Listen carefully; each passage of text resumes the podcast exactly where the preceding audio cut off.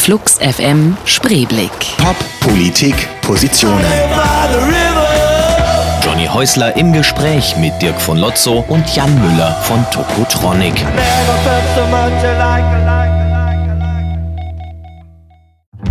Die einen verehren sie als die letzte relevante Band aus Deutschland. Die anderen denken sich bei jedem neuen Album, die Folter endet nie. Zum 20-jährigen Bandbestehen von Tokotronic beschenken Dirk von Lotzo, Jan Müller, Arne Zank und Rick McPhail die Welt mit einem wahren Mammutwerk. Wie wir leben wollen heißt ihr neues Manifest. Ob sie zu Flux FM kommen, um sich zu beschweren, das erfahrt ihr jetzt bei Flux FM Spreeblick mit Dirk von Lotzo und Jan Müller von Tokotronic.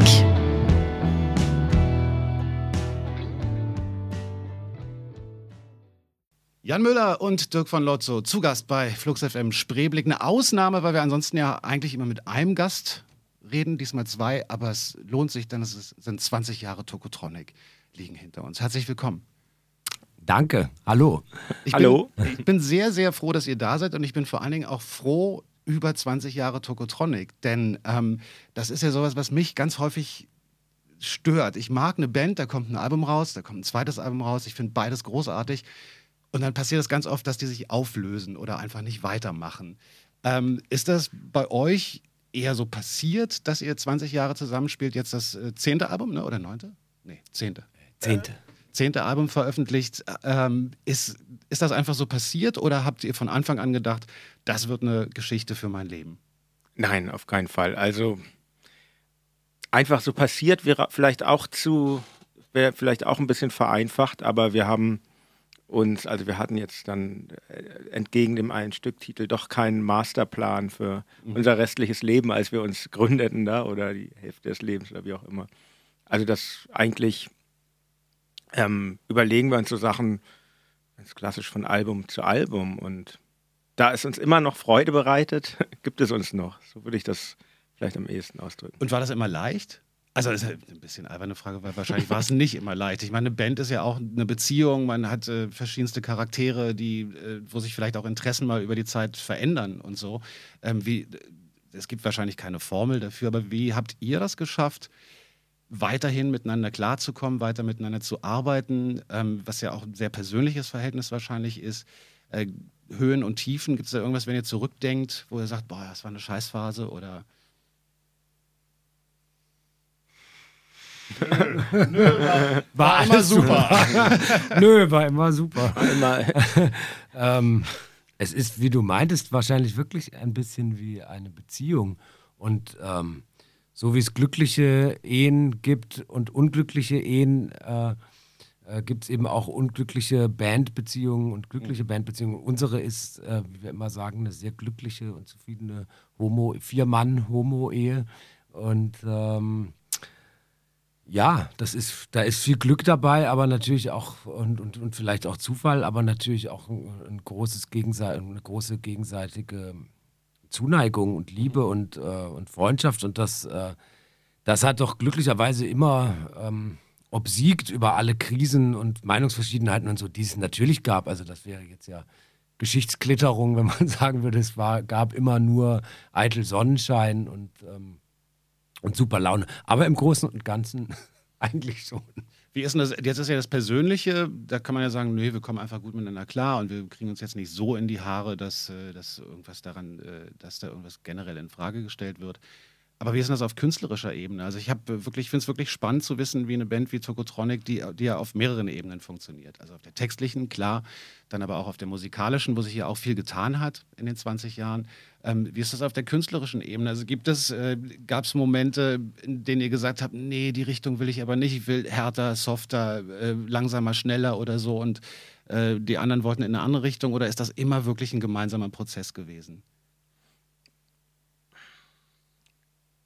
Ich glaube, man befruchtet sich sehr gegenseitig, weil natürlich, ähm, ich denke, als man sich kennengelernt hat, waren die Interessen sehr eng zusammen. Die, die, die, die musikalischen Vorlieben, die mhm. hat man geteilt. Deshalb gründet man ja auch eine Band, weil man sich da irgendwie, weil man da gemeinsame Interessen hat. Und natürlich fächert sich das auf, aber das, das finde ich auch gerade die spannende Aufgabe, dass, dass jeder sich für, für sich überlegt, was von meinen Interessen kann man eigentlich gut in die Band einbringen und was passt vielleicht nicht so, was muss ich da vernachlässigen oder was ähm, verwirkliche dann verwirkliche ich woanders und und das mit vier Leuten, also das ist natürlich schon eine Aufgabe. Das ist, unterscheidet das vielleicht auch von einer Ehe oder so, wo wirklich mhm. zwei Leute sich aufeinander fokussieren. Das ist ja, und, aber das macht die Sache eigentlich gerade spannend, weil ich kann jetzt nur für mich sagen, ich habe über die Band, durch die anderen lerne ich auch ständig Sachen kennen, mit denen man sich sonst nicht so intensiv auseinandersetzen würde, weil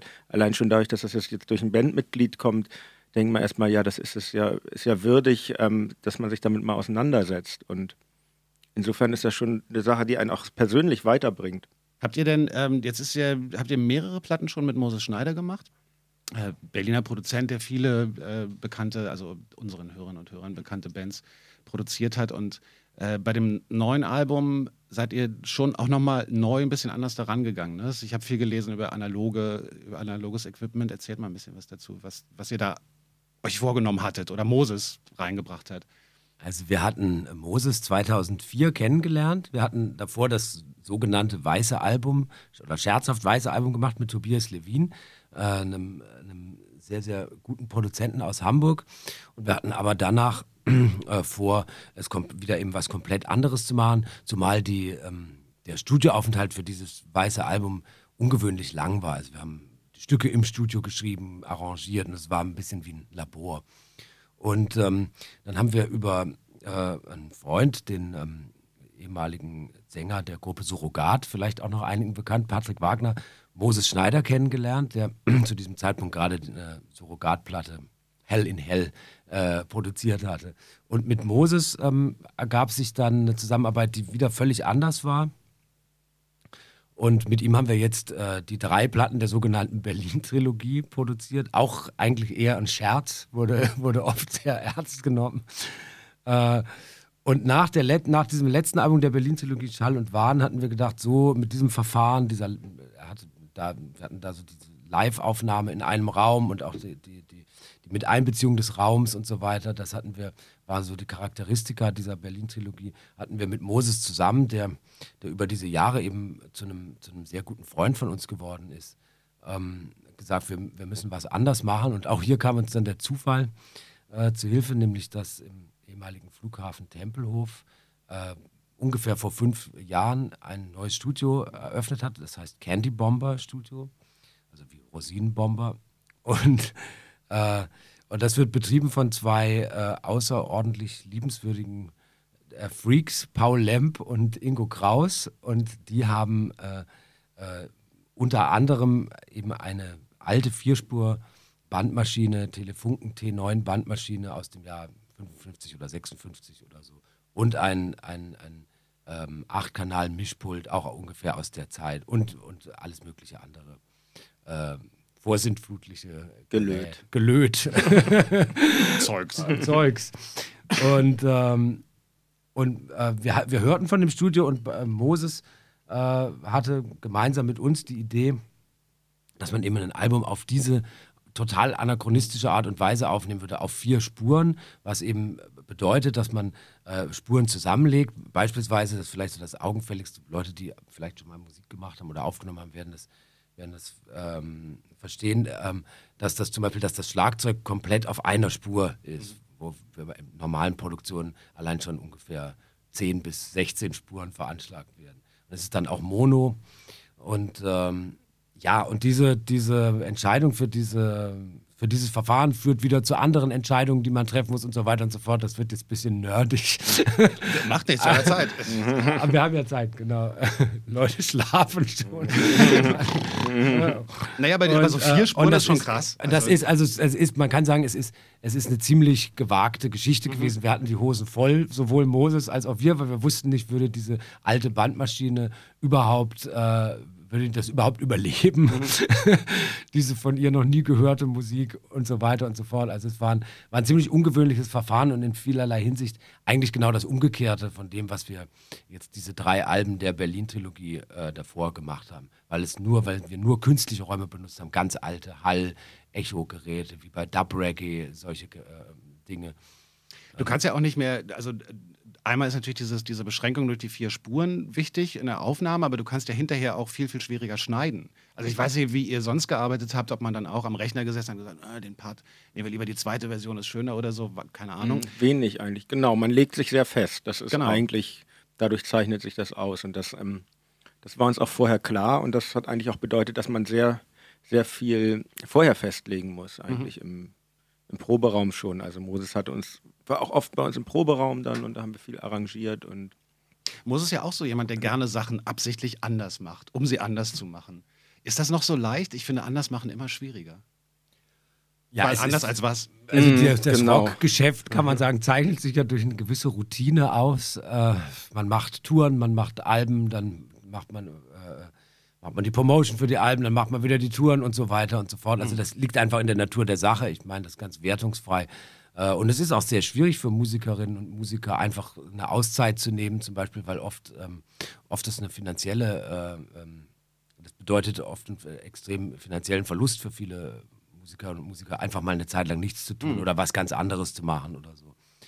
Äh, insofern kann man eigentlich sagen, jede Möglichkeit, mal etwas anders zu machen oder mal den genau entgegengesetzten Weg zu gehen oder so, wird von uns sehr begrüßt und von Moses auch, der natürlich auch schon eine Vielzahl an Alben produziert hat und sich deshalb freut, wenn er ähm, eine Band findet wie uns, die, die seine äh, spinnerten Ideen mitmachen und mittragen. Denn ich bin mir auch nicht sicher, ob, äh, ob es viele Bands gibt, die, das, die sich darauf eingelassen hätten. Ja, es gibt ja auch dann durchaus das Risiko in so einer Situation, dass, ähm, dass man das unter Umständen in die Tonne treten muss, oder? Also wenn man am Ende merkt, wir sind doch nicht zufrieden, das, was wir uns vorgestellt hatten, hat nicht funktioniert und nee, ist es nicht, hm. dann hätte man wahrscheinlich auch sagen müssen, nochmal von vorne. Das birgt ein ja. sehr hohes Risiko, ja. Aber das Risiko sollte es immer geben, finde ich. Also wenn man, oder man sollte sich dessen immer gewahr sein, dass man das nochmal überprüfen sollte, was man da macht, ob es äh, einem wirklich gefällt. Und, aber natürlich ist das höher bei so einer Art der Aufnahme, wo man wirklich dann nicht mehr zurück kann. Und es ist natürlich das exakte Gegenteil von einer zeitgenössischen Mainstream-Rock-Produktion.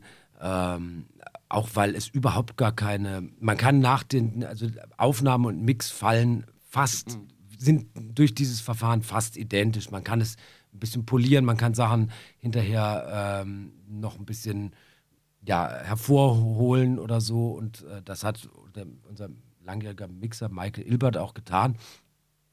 Aber äh, man kann zum Beispiel nicht mehr von Plattenfirmenseite sagen, mach das doch mal so oder mach es mhm. doch mal so. Äh, ähm, dann ist es hittiger oder sonst was ja durchaus gang und gäbe ist, dass im Mix Entscheidungen getroffen werden oder der Mix fast schon in die Komposition eingreift bei, bei Zeit. Kann ja auch ein Vorteil sein, wenn hinterher keiner mehr sagen kann, nee, die Stimme muss lauter. nee, geht nicht. geht nicht. ja, also in der Tat, so ein bisschen mhm. ist das so. Ne?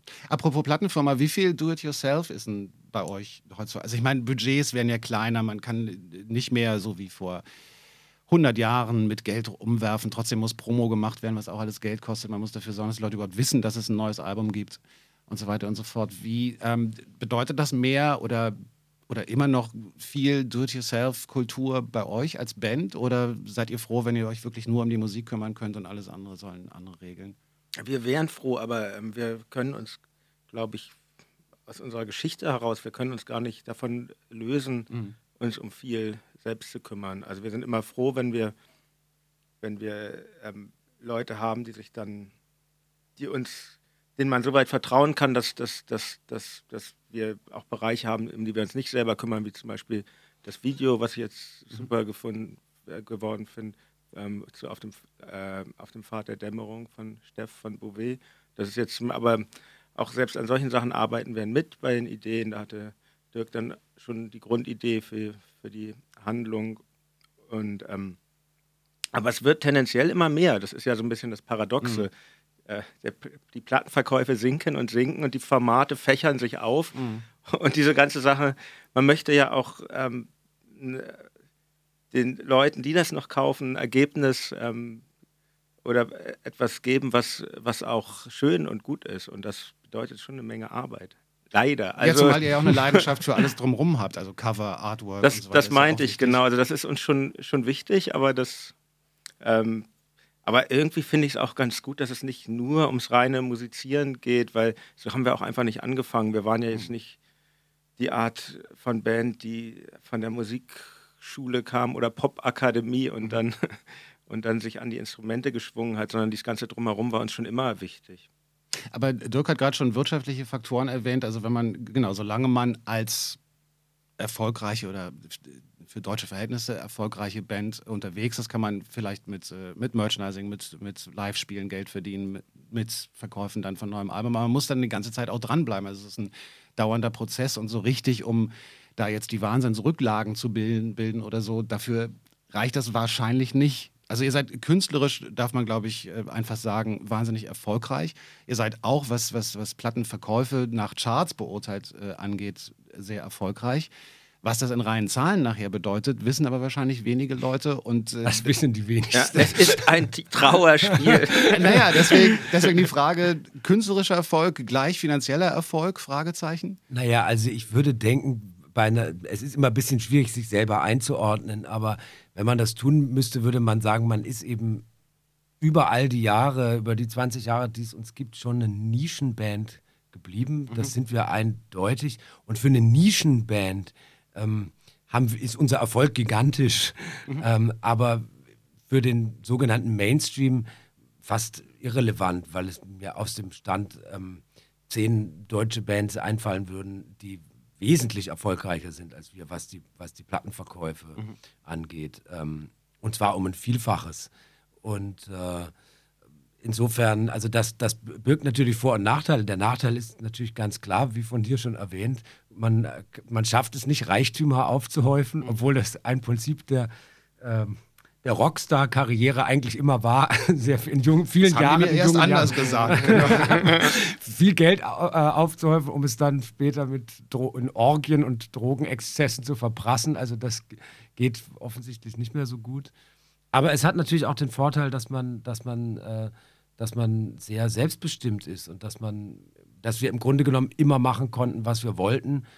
Und äh, und nicht so furchtbar bedrängt wurden, Dinge zu tun, die wir, die wir nicht so toll fanden. Nee, und auch von einem selber Auch bedrängt. von einem selber, das, also, ich wollte gerade sagen. Also ich glaube, es ist eine Legende, dass jetzt Bands sich irgendwie dann von der großen, bösen Plattenfirma bedrängt werden, wenn sie erstmal mhm. erfolgreich sind. Ich glaube, dass die, dass die jeweiligen Künstler schon selber entscheiden, aber ich glaube, diesen Druck, den man sich selber macht, den stelle ich mir, stelle ich mir schon schwierig vor, wenn man erstmal wirklich ähm, mhm kommerziell wirklich erfolgreich ist. Ich, das haben wir immer vermeiden können. Ich habe auch das keine Ahnung, vermeiden können. Aber ihr seid doch auch gerne in dieser Nische, in der ihr seid. Ja, also wie gesagt, es hat eben Vor- und Nachteile. Hm. Also ein Nachteil ist mit Sicherheit, dass man, wenn man, wenn es die Band jetzt nicht mehr gäbe, aus welchem Grund auch immer, nicht aus Zwistigkeiten hm. oder Streit, sondern wirklich, sagen wir mal, gesundheitlichen Gründen oder sonst was, äh, wäre da, ähm, da wäre nicht sehr viel, woraus man sich, da wären nicht sehr viele Geldsäcke, auf denen man sich ausruhen könnte. Aber der Vorteil ist natürlich, äh, also es hängt natürlich immer alles mit allem zusammen. Wenn es, wenn, es, wenn es anders gelaufen wäre, hätte es uns vielleicht schon nicht mehr gegeben. Das weiß man nicht. Wir hätten, wir hätten einen viel, viel sagen wir, kometenhafteren Aufstieg gehabt oder einen viel größeren Erfolg oder äh, exponentielleren, dann wären, wären wir vielleicht auch, wäre es vielleicht auch nicht so nachhaltig gewesen oder so. Man weiß das natürlich nicht. Insofern ja. ist eigentlich alles ganz gut so, wie es Wir haben auch jetzt nicht den Anspruch, dass jeder uns liebt. Das muss wirklich nicht sein. Also in, insofern äh, zu deiner Frage nochmal, ist es, ist man, bin ich zumindest schon recht zufrieden damit, weil ich stelle es mir auch anstrengend vor, ständig auf der Straße erkannt zu werden wie irgendwelche mhm. Superstars. Da hätte ich absolut überhaupt keinen Bock drauf. Jetzt wären wir doch aber trotzdem nochmal spießig, weil es gibt ja, ähm, es gibt ja noch was dazwischen. Der, klar, der Reichtum, der Rockstar-Reichtum, gut, den erreichen wahrscheinlich nur äh, sowieso nur wenige, ähm, dass es ganz okay läuft, solange man immer am Ackern ist. Gibt es vielleicht ein bisschen öfter oder so, wahrscheinlich in anderen Ländern auch leichter. In Amerika zum Beispiel kann man durchaus als kleine Band ewig touren einfach und sich davon finanzieren, aber halt auch immer nur für den Moment. Jetzt seid ihr gestandene Männer, erwachsen, teilweise mit Familien und so. Und naja, diese, diese, dieses ganze spießige Alltagszeug drumherum, Altersvorsorge oder so. Gibt es den Moment, wo ihr auch sagt, Mann, ey, was mache ich eigentlich in 20, 30 Jahren irgendwie? Wie sorge ich dafür, dass es äh, der Familie gut geht und so weiter? Ist das möglich in Deutschland als, als Musiker, ähm, da eine Perspektive zu haben oder verzweifelt man da manchmal dran?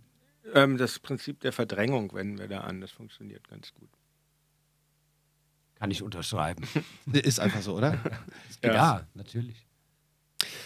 Ähm, ich hatte nämlich neulich die, die neue Musikbeauftragte Berlins hier im Studio. Die hat jetzt eine Million für ein Jahr und darf damit auch musikalische Projekte fördern. Und dann sind wir irgendwann an dem Punkt gewesen, wo ich gesagt habe, ja, ich finde es gut, dass es endlich mal auch im popkulturellen Sektor Förderungen gibt, weil die, die sogenannte ähm, E-Musik wird ja massiv gefördert. Popkultur war immer so ein bisschen irgendwie in, in, in Deutschland und so eine richtige, ja, also wir sind darauf gekommen, gibt es in Deutschland überhaupt eine Popkultur und so weiter und so, und so fort.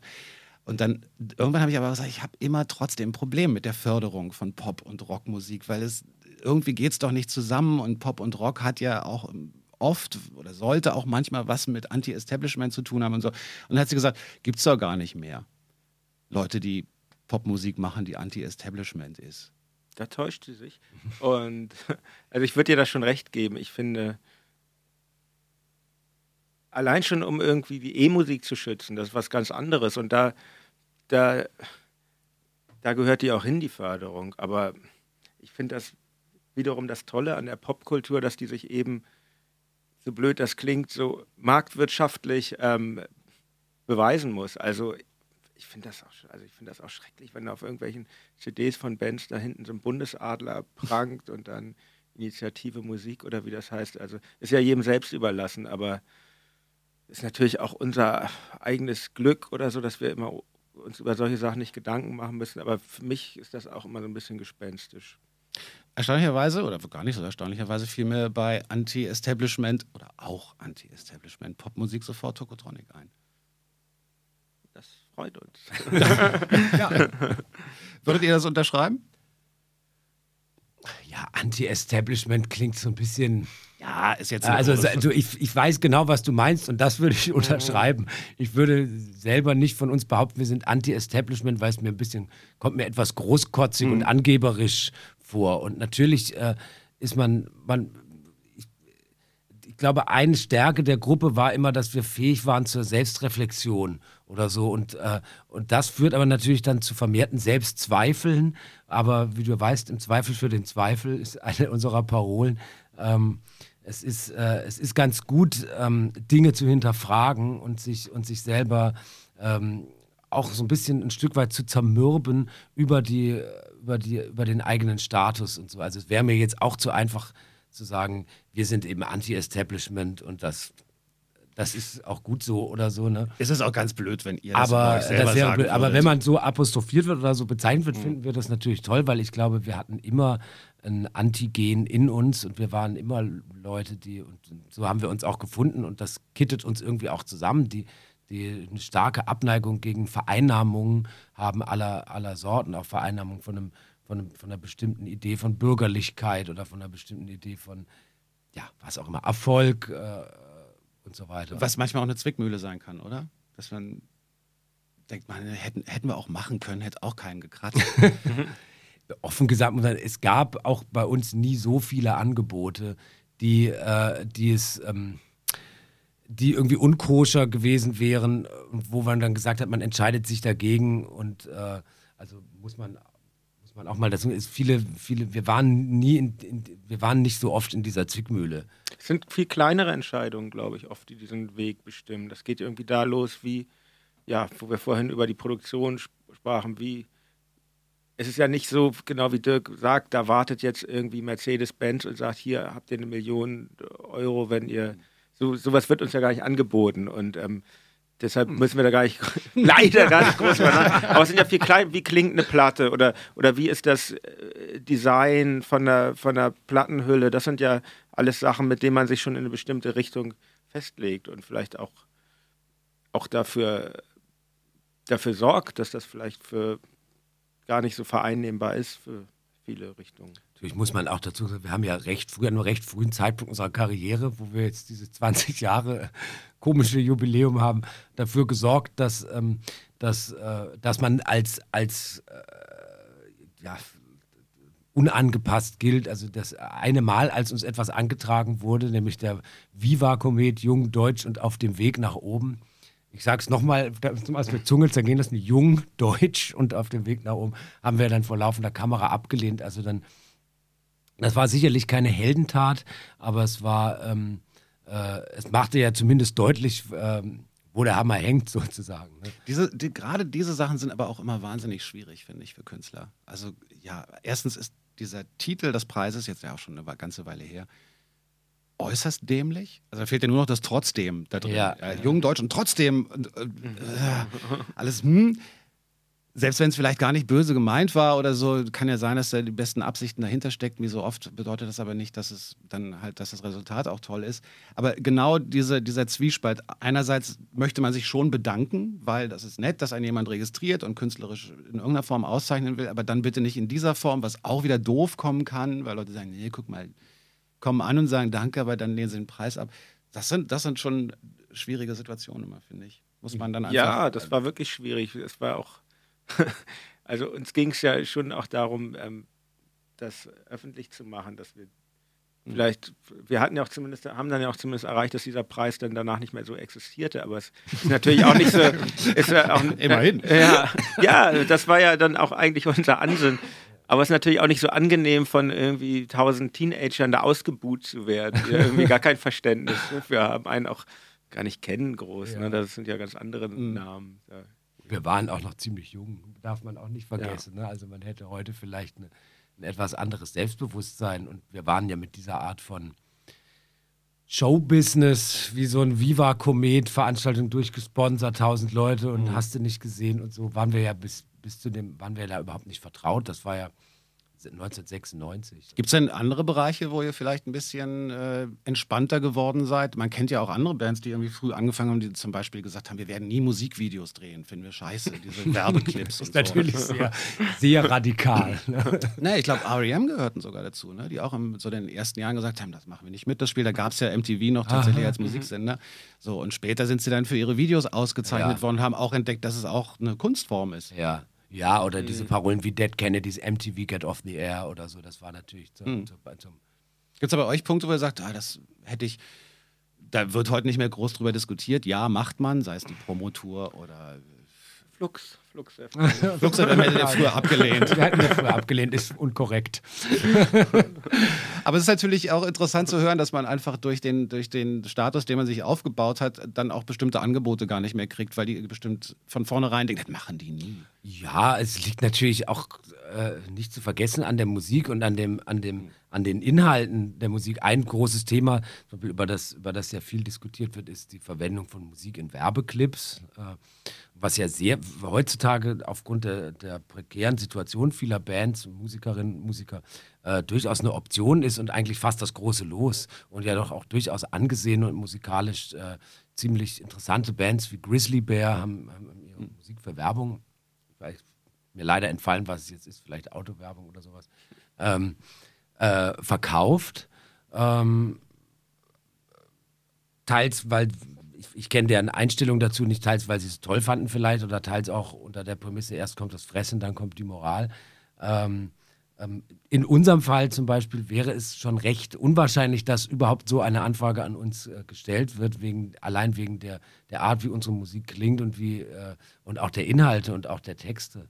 Ist, ist natürlich schwierig, ein Produkt zu finden, für, für das man mit dem Lied Kapitulation oder Sag alles ab werben kann. John Lydon hat ja Butterwerbung gemacht. Ich meine, ich fand die dann Das vor allen Dingen gut, gar nicht, mal so, gar nicht mal so schlecht. Also ich meine, der Typ ist einfach so für sich, Mhm. dass man Aber vielleicht ist, weil der in England, in Britannien so ein Celebrity ist und der war doch da auch Dschungelcamp-mäßig. Ja, der hat, hat viele Sachen gemacht, wo man.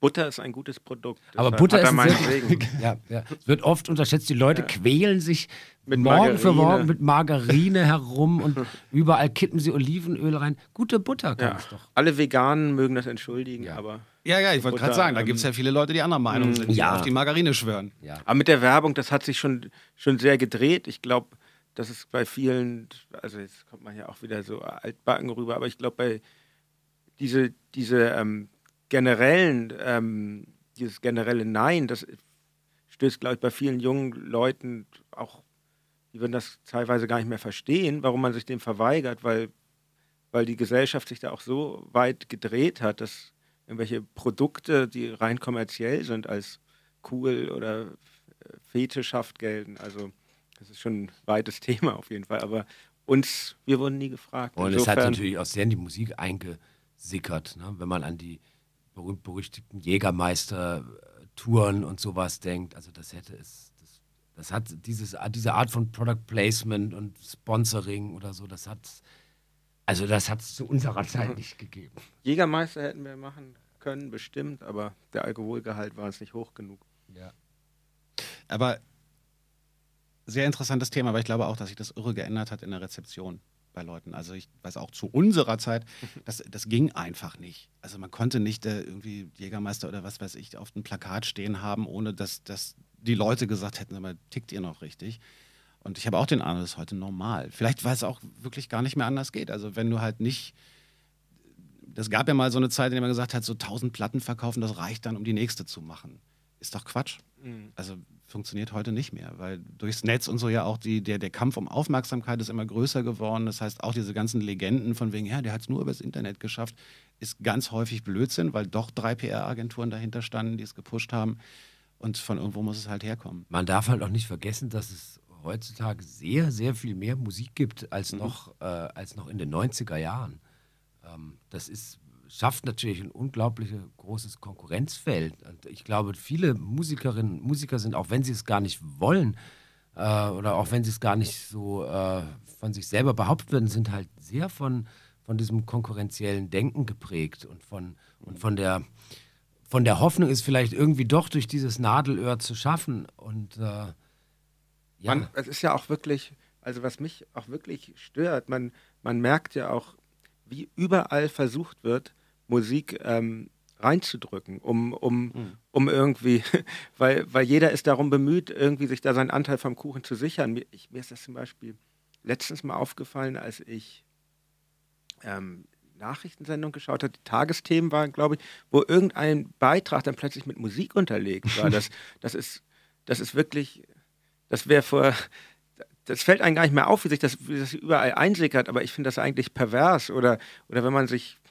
muss man sich jetzt auch nicht anschauen, aber ich weiß noch, als wir damals in den USA getourt haben, da habe ich da auf irgendeinem Fernsehsender so eine Geschichtssendung gesehen, da ging es ums Dritte Reich und das war mit so Gruselmusik unterlegt. Und das war, das hat mich damals wahnsinnig irritiert. Das ist natürlich jetzt in Guido Knopp-Zeiten auch völlig normal, das alles, aber Musik, also ist ja überall. Man kann ja nicht einkaufen gehen, man, also es ist auch sehr penetrant, was natürlich dann auch über das eigene Betätigungsfeld zu denken gibt. Und dass das, unsere Musik wird ja auch versucht, äh, mit gutem Recht versuchen wir natürlich auch, das über unsere Plattenfirma zu vermarkten, aber angenehm ist das nicht unbedingt, dass, dass man als Mensch in der Stadt Musik kaum noch entgehen kann. Ich finde das nicht, finde das also auch für die Musik sehr schade, dass die so inflationär überall reingedrückt wird.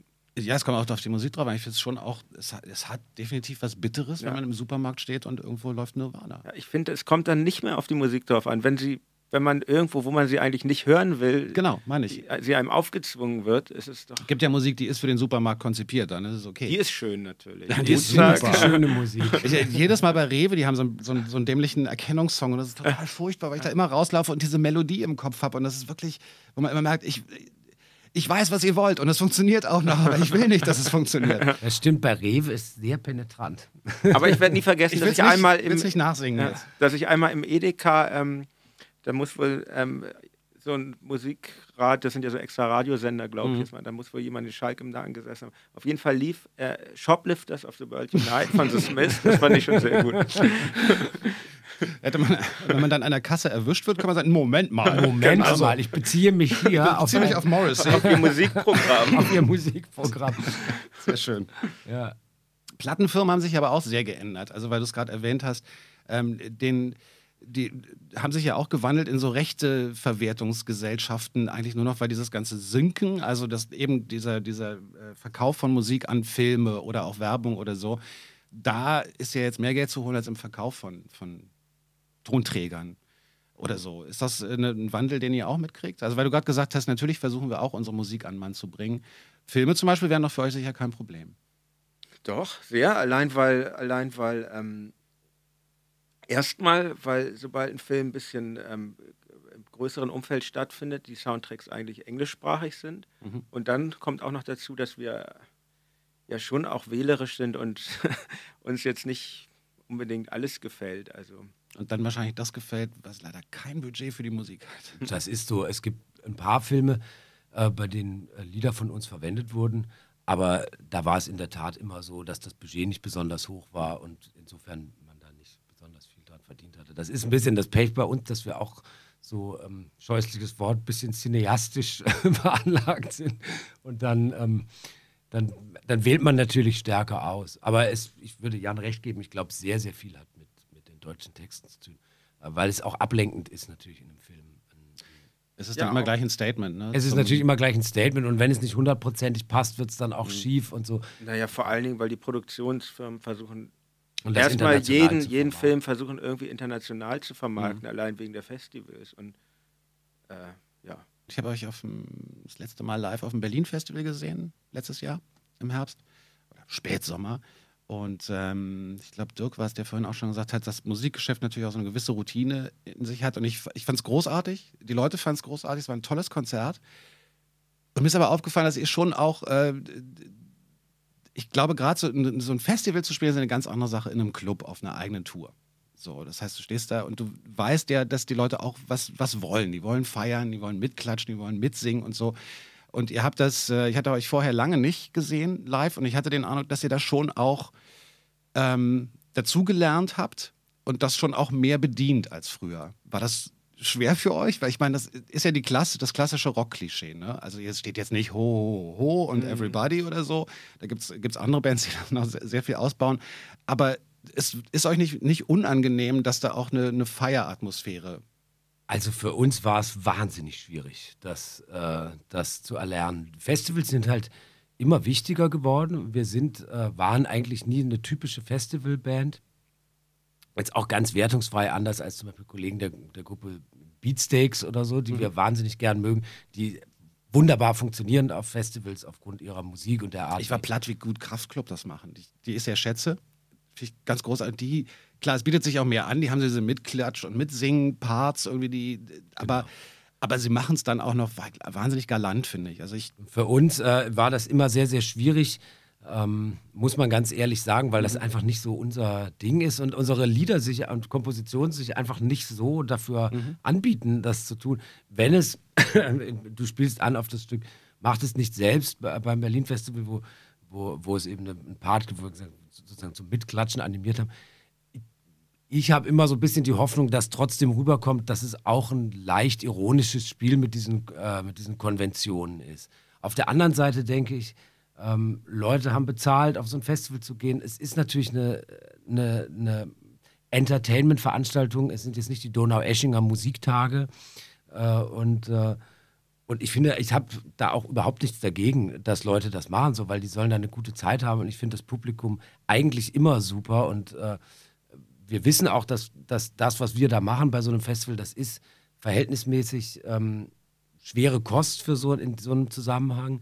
Und trotzdem hatten wir immer das Gefühl, die Leute äh, genießen das oder haben da Spaß dran und wir fanden die Leute super und so weiter. So, also ähm, so ergibt das vielleicht irgendwie Sinn. Aber es fiel uns anfangs schwer und es ist schon immer noch ein, äh, eine leicht ironische Geste dabei.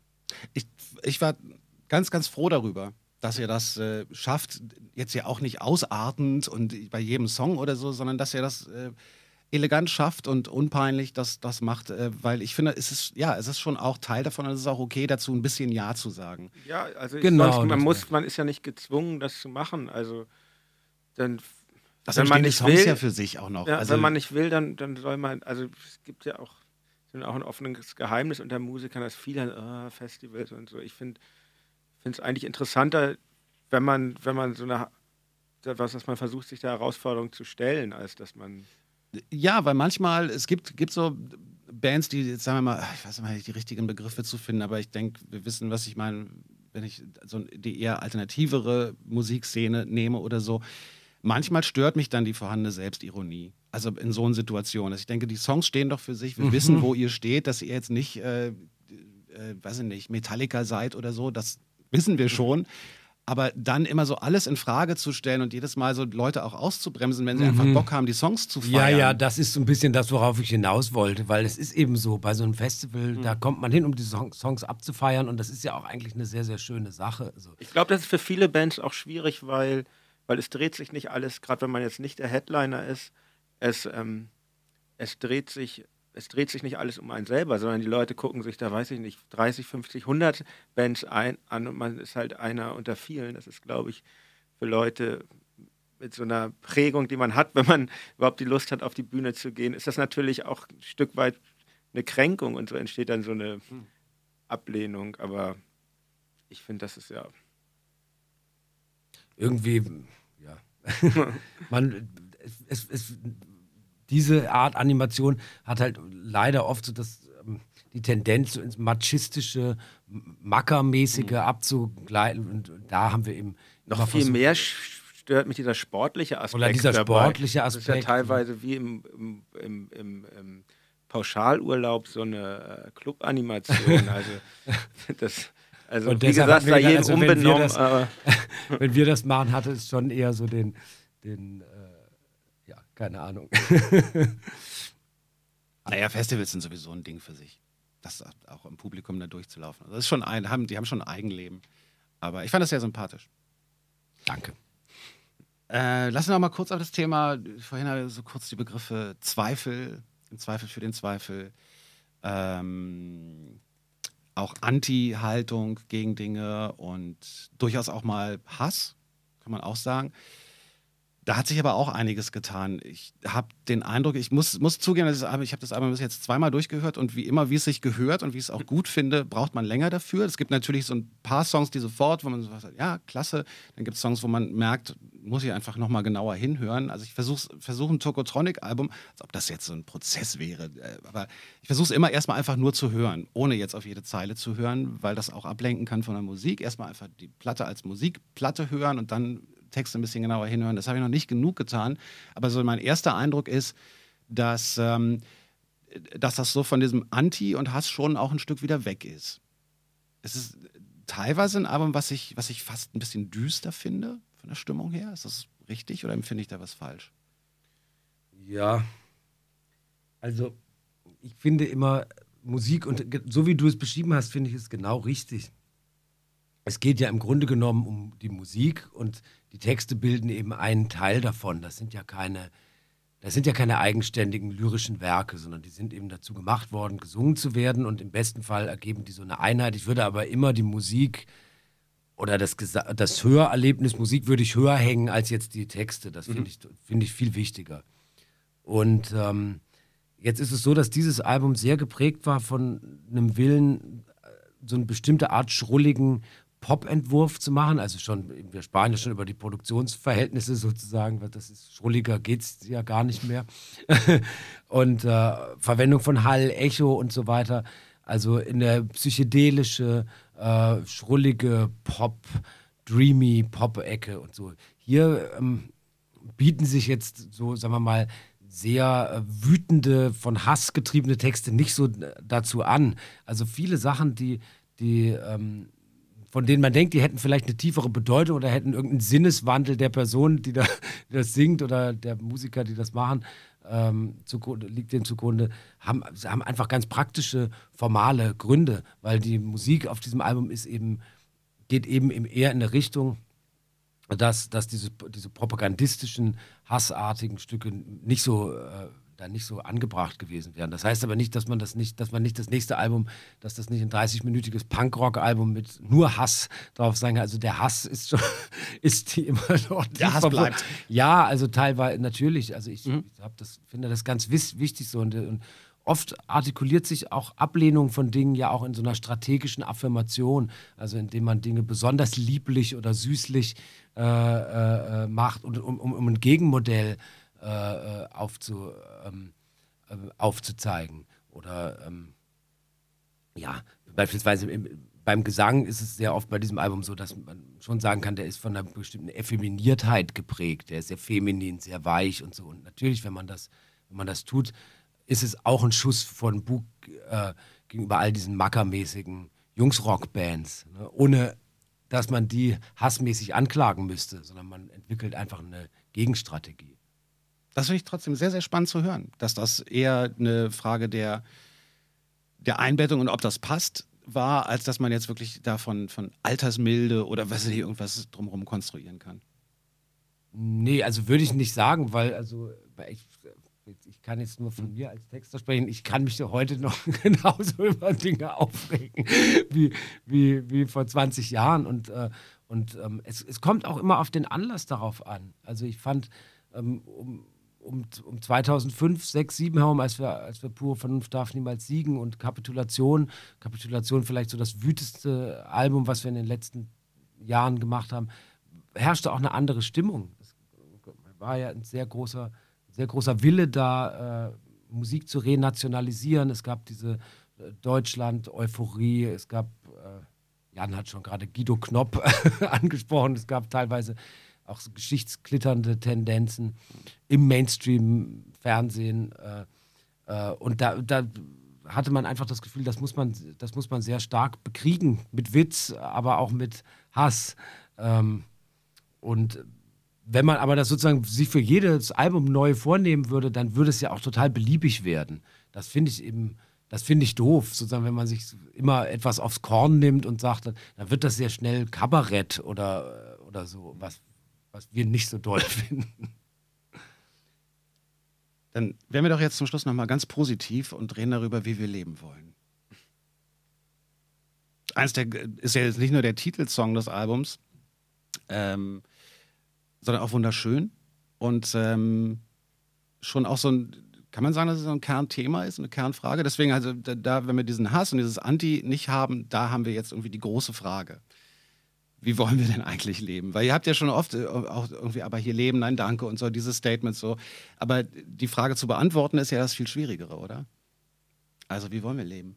Das war eigentlich unser Ansporn, dass man sagt, wir hatten jetzt 20 Jahre so viel äh, gegen äh, so viel Abgrenzung, mit unserer Abgrenzung zu tun, dass man sagt, vielleicht gibt es, gibt es, äh, wird es, wirkt es fast noch auf eine gute Art weirder, wenn man plötzlich mal konstruktiv, äh, konstruktiv wirkt. Und das äh, wirft natürlich ungemein viele Fragen auf. Und so hatten wir eigentlich den Albumtitel auch verstanden.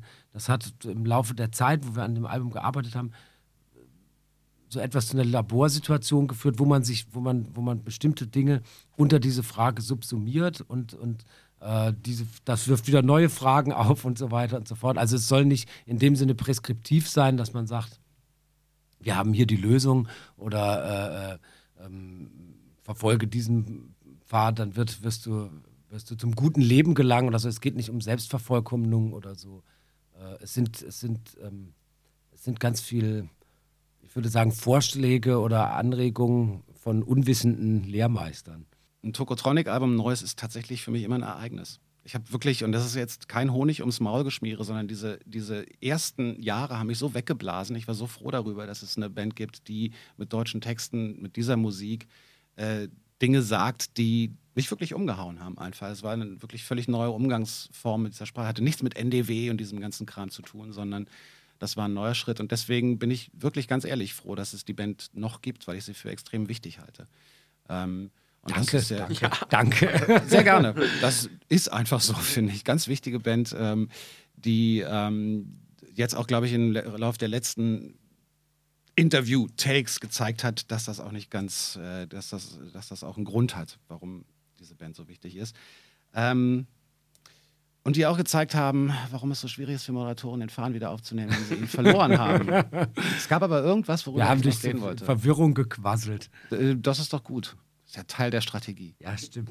Seid ihr eigentlich, ich habe so bei großen deutschen Rockbands, Tote Hosen, Ärzte und so, da habe ich immer den Eindruck, da wachsen so die Fans nach. Also die sind immer gleich jung, habe ich den Eindruck. Die alten, älteren Fans gibt es auch, aber es kommen immer wieder so die 14-, 15-Jährigen nach. Wie ist es bei euch?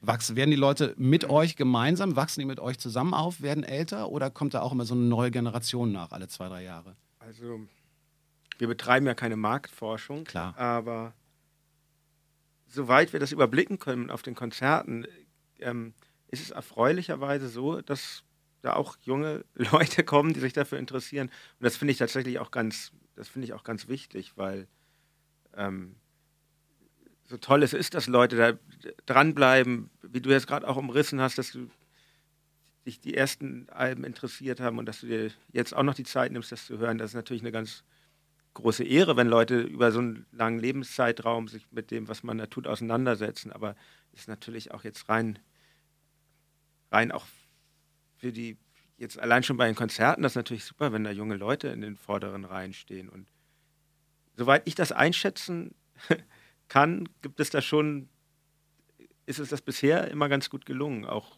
dass das auch junge Menschen anspricht. Und finde ich auch inhaltlich wichtig. Bei, da bei muss man auch keine Nachhilfe geben, oder? Ich hatte neulich äh, Frank von den Sternen hier, die ja dieses äh, Sterne für Anfänger gemacht haben, irgendwie nochmal so die alten Hits nochmal neu aufgenommen, weil sie, ah, okay. der hat gesagt, wir haben wirklich so ein bisschen das Problem gehabt, dass junge Menschen auf den Konzerten sind und die ganzen alten Sachen eigentlich nicht kennen. Ja, das ist ja aber auch, das ist ja auch, finde ich auch egal eigentlich. Mhm. Und ähm, nee, das ist. Ich habe bei dem Publikum eigentlich so einen, ähm, den, den Eindruck, ich, wenn man jetzt, wir haben jetzt ja viele Interviews schon gegeben für, für die Platte und es gibt so eine bestimmte Art von Journalisten, die das gern so verkomplizieren und sagen, äh, was ihr da sagt. Also das geht schon so los, dass erstmal nur auf die Texte geblickt wird und gar nicht gesehen wird, dass das ja mit, dass die ja mit Musik verbunden sind. Und das sei ja alles so kompliziert. Und ähm, bei, bei dem Publikum habe ich hingegen den Eindruck, dass die das so für sich annehmen und so interpretieren, wie ihnen das gefällt und das gar nicht so künstlich ähm, verkompliziert wird und es nicht so diesen anti-intellektuellen Reflex da gibt. Ich halte bei euch die Texte für enorm wichtig und durch einzelne Songs, die da dann durchaus was Sloganhaftes haben, auch oder so, auch dann relativ ja, eindeutig ist wieder, wäre das falsche Wort, weil man es schon auch mal so und mal so interpretieren kann. Ich finde es aber gerade wegen der Wichtigkeit, die ich für mich empfinde, ganz schwierig darüber zu reden. Weil ich, also gerade auf dem. das teilst du mit uns. nee, ich, ich würde, ich, ich habe vorher natürlich viel darüber nachgedacht, worüber reden wir eine Stunde lang. Und mhm. ähm, ich habe gedacht, ich kann und will nicht darüber reden. Bei diesem Song äh, sagst du das und das und was meinst du damit? Also erstens ist die Frage schon vermessen, weil ich finde es ganz wichtig, dass Leute das selbst interpretieren können, gerade bei der Art von Texten. Ja. Man würde was kaputt machen als Künstler, wenn man sagen würde, oh, damit meinte ich eigentlich nur meine Oma, die ähm, Wobei es im Fall von Digitales besser ganz toll fand. Ich habe neulich die Geschichte gelesen, dass ihr eigentlich eine Armbanduhr meintet mit dem Song. Das ja. Da kann, das ja. kann man mal aufdecken. Das kann man, genau. auf, das kann man aufklären. Genau. Wir waren so große Digitaluhr-Fans. Das war in den 90ern, waren die nicht so, waren die nicht so en vogue. Das war die Zeit der Swatch-Uhr, eine finstere Zeit, Zeit. Die finstere Zeit der Swatch-Uhr. Ich fand es eine tolle Geschichte, gleichzeitig aber natürlich auch eine gewisse Enttäuschung. Ja. Seit 20 Jahren denke ich darüber nach, was meint er? Was meint er damit? Und ja, dann sowas. Das ist das. Also ganz grundsätzlich will ich dir total recht geben. Man sollte als Text, Songschreiber oder Texter oder so, sollte man es tunlichst vermeiden, seine Texte selber auch noch zu interpretieren. Das führt zu ganz scheußlichen Ergebnissen. Mhm. Und das ist aber äh, leider ist, ist diese Erkenntnis noch nicht, noch nicht zu allen Journalistinnen und Journalisten durchgedrungen, die halt da sehr darauf insistieren. Ich glaube, weil das, weil das vielleicht auch naheliegend ist oder so. Aber wie gesagt, es ist, diese Texte sind dazu gemacht, in Musik eingebettet zu werden. Das, äh, das, äh, und das führt zu nichts, daran rum zu, zu interpretieren. Entweder das Entweder das bringt irgendeine Seite in den Hörerinnen und Hörern zum Klingen oder führt zu irgendwie Assoziationen oder irgendwas. Es berührt einfach, ganz banal gesagt. Dann ist es wunderbar. Und wenn es das eben nicht tut, dann, dann, dann kann man kann auch durch, durch, durch, durch das Rumfriemeln nichts äh, ausgelöst werden. Deswegen tun wir das auch nicht, das Rumfriemeln, sondern verabschieden uns von Jan Müller und Dirk von Lotzo. Vielen, vielen Dank für die ja, Zeit, die ihr mitgebracht habt. Und viel Erfolg mit dem wirklich tollen Album. Danke. Dankeschön. Tschüss. Tschüss.